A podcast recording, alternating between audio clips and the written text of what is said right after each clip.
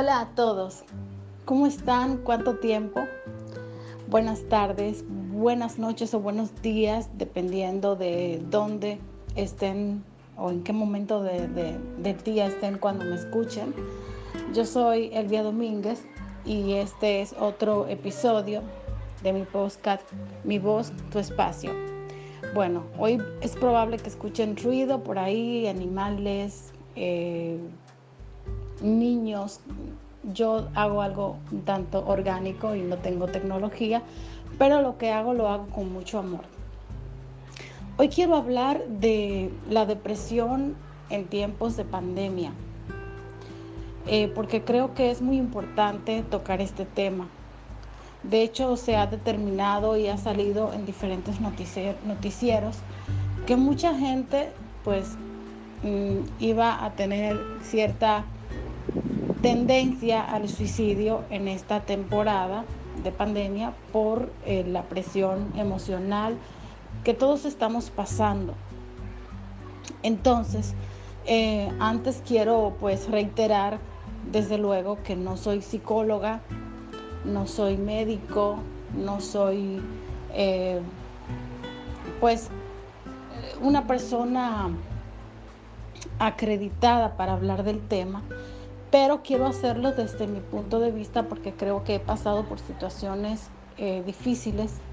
Eh, no, no estoy diciendo que haya pensado específicamente cosas negativas, pero quiero dar tips para, em, pues, cuando estemos pasando por esta situación de momentos difíciles en los que queremos rendirnos. Yo creo que todos hemos pasado por esta situación. Entonces, ¿qué hacer y qué no hacer? Eh, yo tengo una discapacidad, yo casi no salgo de mi casa, no porque tenga la discapacidad, sino porque pues hay cositas, miedos que tengo todavía de los que luego hablaré y pues eso eh, hace que no tome decisiones como se supone que debería tomarlas. Yo no salgo de casa eh, por lo general independientemente de que haya o no cuarentena y Sí, sí he trabajado, trabajé durante tres años, que también hablaré de eso en otro episodio, y he hecho una vida lo más normal posible.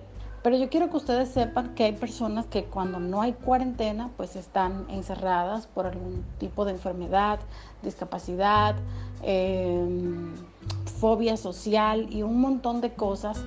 Y pues sí sería bueno que, que la gente piense un rato, wow, pero yo por lo menos voy a salir de esto si Dios me lo permite, pero hay gente que no.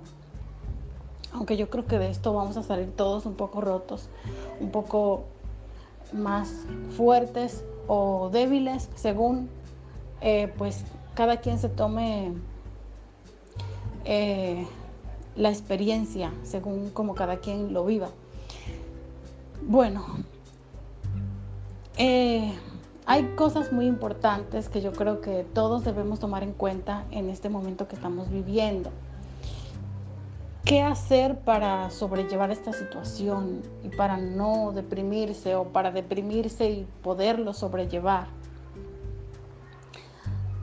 Yo estoy consciente de que a uno le van a llegar las noticias de que hay personas infectadas con el virus, unas que conocemos, otras que no. Yo estoy súper consciente de eso. Eh,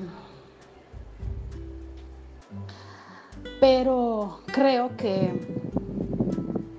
el hecho de cómo lo tomemos, pues, es fundamental. No entrar en pánico cuando sepas que alguien cercano a ti tiene el virus o que hay eh, estadísticas muy altas en tu país, no tomarnos eso de manera eh, muy para entrar en pánico. No concentrarnos en la noticia a las 24 horas. Si nos enteramos, nos enteramos, pero yo creo que es vital que llegue el momento en el que no nos enfoquemos tanto en que estamos mal y que vamos a terminar peor y un sinnúmero de cosas. Es importante leer leer mucho. Las personas que tenemos discapacidad usualmente dependemos de audiolibros, pero es leer, es leer. Vamos a debatir este tema después también. Tengo tantas cosas pendientes. Es leer, enfocarte en un libro, descargarlo, eh, escuchar música, escucha a tu artista preferido, escucha varios, como quieras. Duerme tus ocho horas. Yo estaba durmiendo mucho durante el día y ya lo dejé, porque después como que me quedaba yo sola en la noche y ya no podía dormir. Pero me gusta mucho leer, soy adicta a Twitter, que de hecho me pueden seguir, linda-de-romeo, esa es mi cuenta de Twitter y de Instagram. Eh, me encanta, tengo un, grupo de, literatura, ahí tengo varias chicas eh, con las que debatimos ciertos temas de, lectura. Y siempre trato de hablar con, con, mis amigas durante varias, por lo menos media hora, una hora, eh, para matar el rato y pasarla bien y, pues buscar la manera de sentirnos bien dentro de, lo que cabe. Eh, yo tengo un club de fans de Romeo Santos, entonces también eso me ayuda porque tengo que estar siempre publicando en páginas. No quiero decir que ustedes tengan que hacer específicamente eso, pero pueden cambiarlo por alguna otra cosa. Y si ustedes se sienten mal, no se queden callados. Siempre busquen a alguien con quien hablar de cómo se sienten, de lo que sienten. Eh, si una persona no los quiere escuchar o los critica, quizás porque piensa que ustedes son muy negativos y que se quejan constantemente, eh, pues busquen otra persona, no se rindan, no se queden con eso dentro porque siempre es bueno tener una segunda opinión o alguien que nos aliente. Otra cosa muy importante a tomar en cuenta es que lo que estamos pasando no solamente está pasando en un país, está pasando en el mundo entero, porque hay gente a veces que yo la, escucho o la leo hablando, es que aquí en tal país nos está pasando esto, pero lo, es referente a la pandemia, es lo mismo y estamos todos en el mismo barco y cuando nos toca salir tenemos que salir todos juntos. Entonces, eh, yo creo que es muy importante que tomemos en cuenta eso. Todos estamos en el mismo barco, todos tenemos que darnos ideas para salir lo, más eh, lúcidos posibles de la situación, lo menos rotos, porque la vida sigue. La vida sigue y hay que darle ánimo a mucha gente que la está pasando peor que nosotros. Y si ustedes tienen metas que han tenido que ser aplazadas por el tema de la pandemia, piensen que esto no es para siempre. Vayan dándole forma de alguna manera u otra a lo que quieren hacer, como haciendo cierto, cierto mapa mental de lo que ustedes van a hacer cuando pase todo esto, pero no para decir que lo van a hacer y después no hacerlo.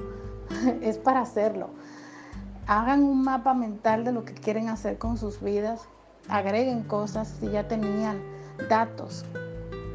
Por ejemplo, eh, tenían pensado comprar una casa, pues digan, bueno, ya sé dónde quiero mi casa. Antes solamente sabía que la quería, pero ahora sé dónde la quiero y cómo la quiero.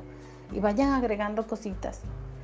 ¿Por qué? Porque de esa manera distraen su mente y, van a tener la esperanza de que al pasar de todo esto van a tienen un objetivo tienen un plan a seguir. No se derrumben porque ahora no se puede, porque a veces las cosas no son cuando uno quiere, sino, sino cuando Dios sabe que a uno le conviene hacer las cosas.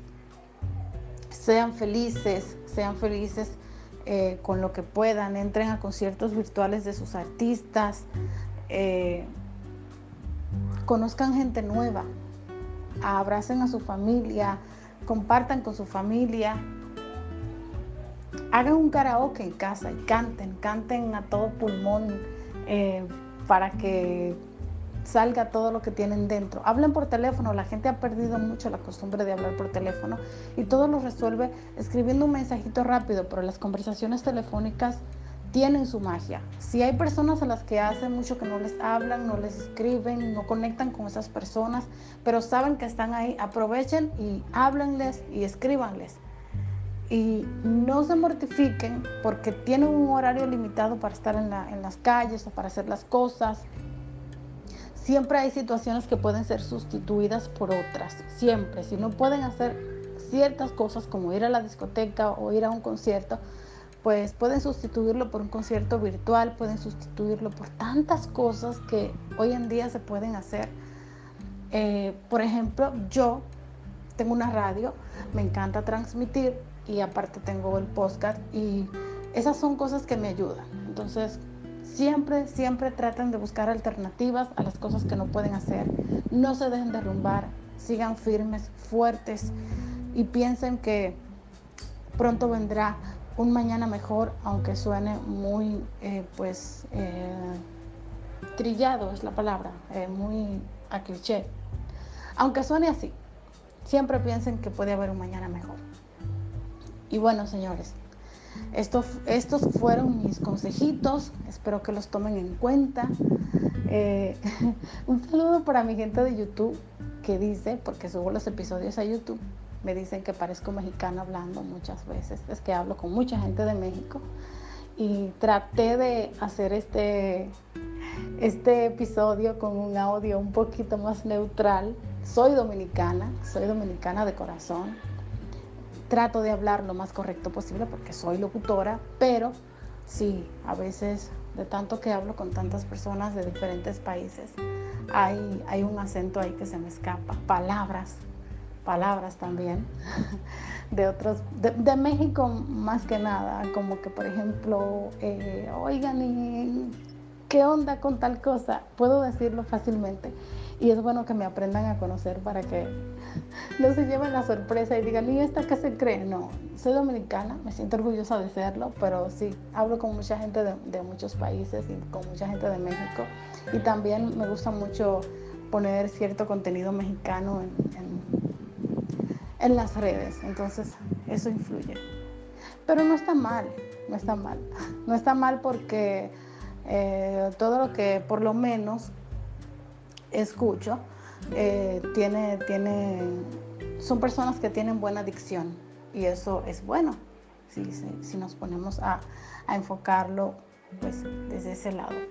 Ah, otra cosita, chicos, ya me despedí, ya sé que me despedí, pero hay tantos tantas conferencias que se están haciendo a nivel virtual de cosas que a ustedes les gustan. Yo les digo porque he tenido la oportunidad de tomar varias conferencias de locución con la Asociación de Locutores del Cibao de acá de República Dominicana.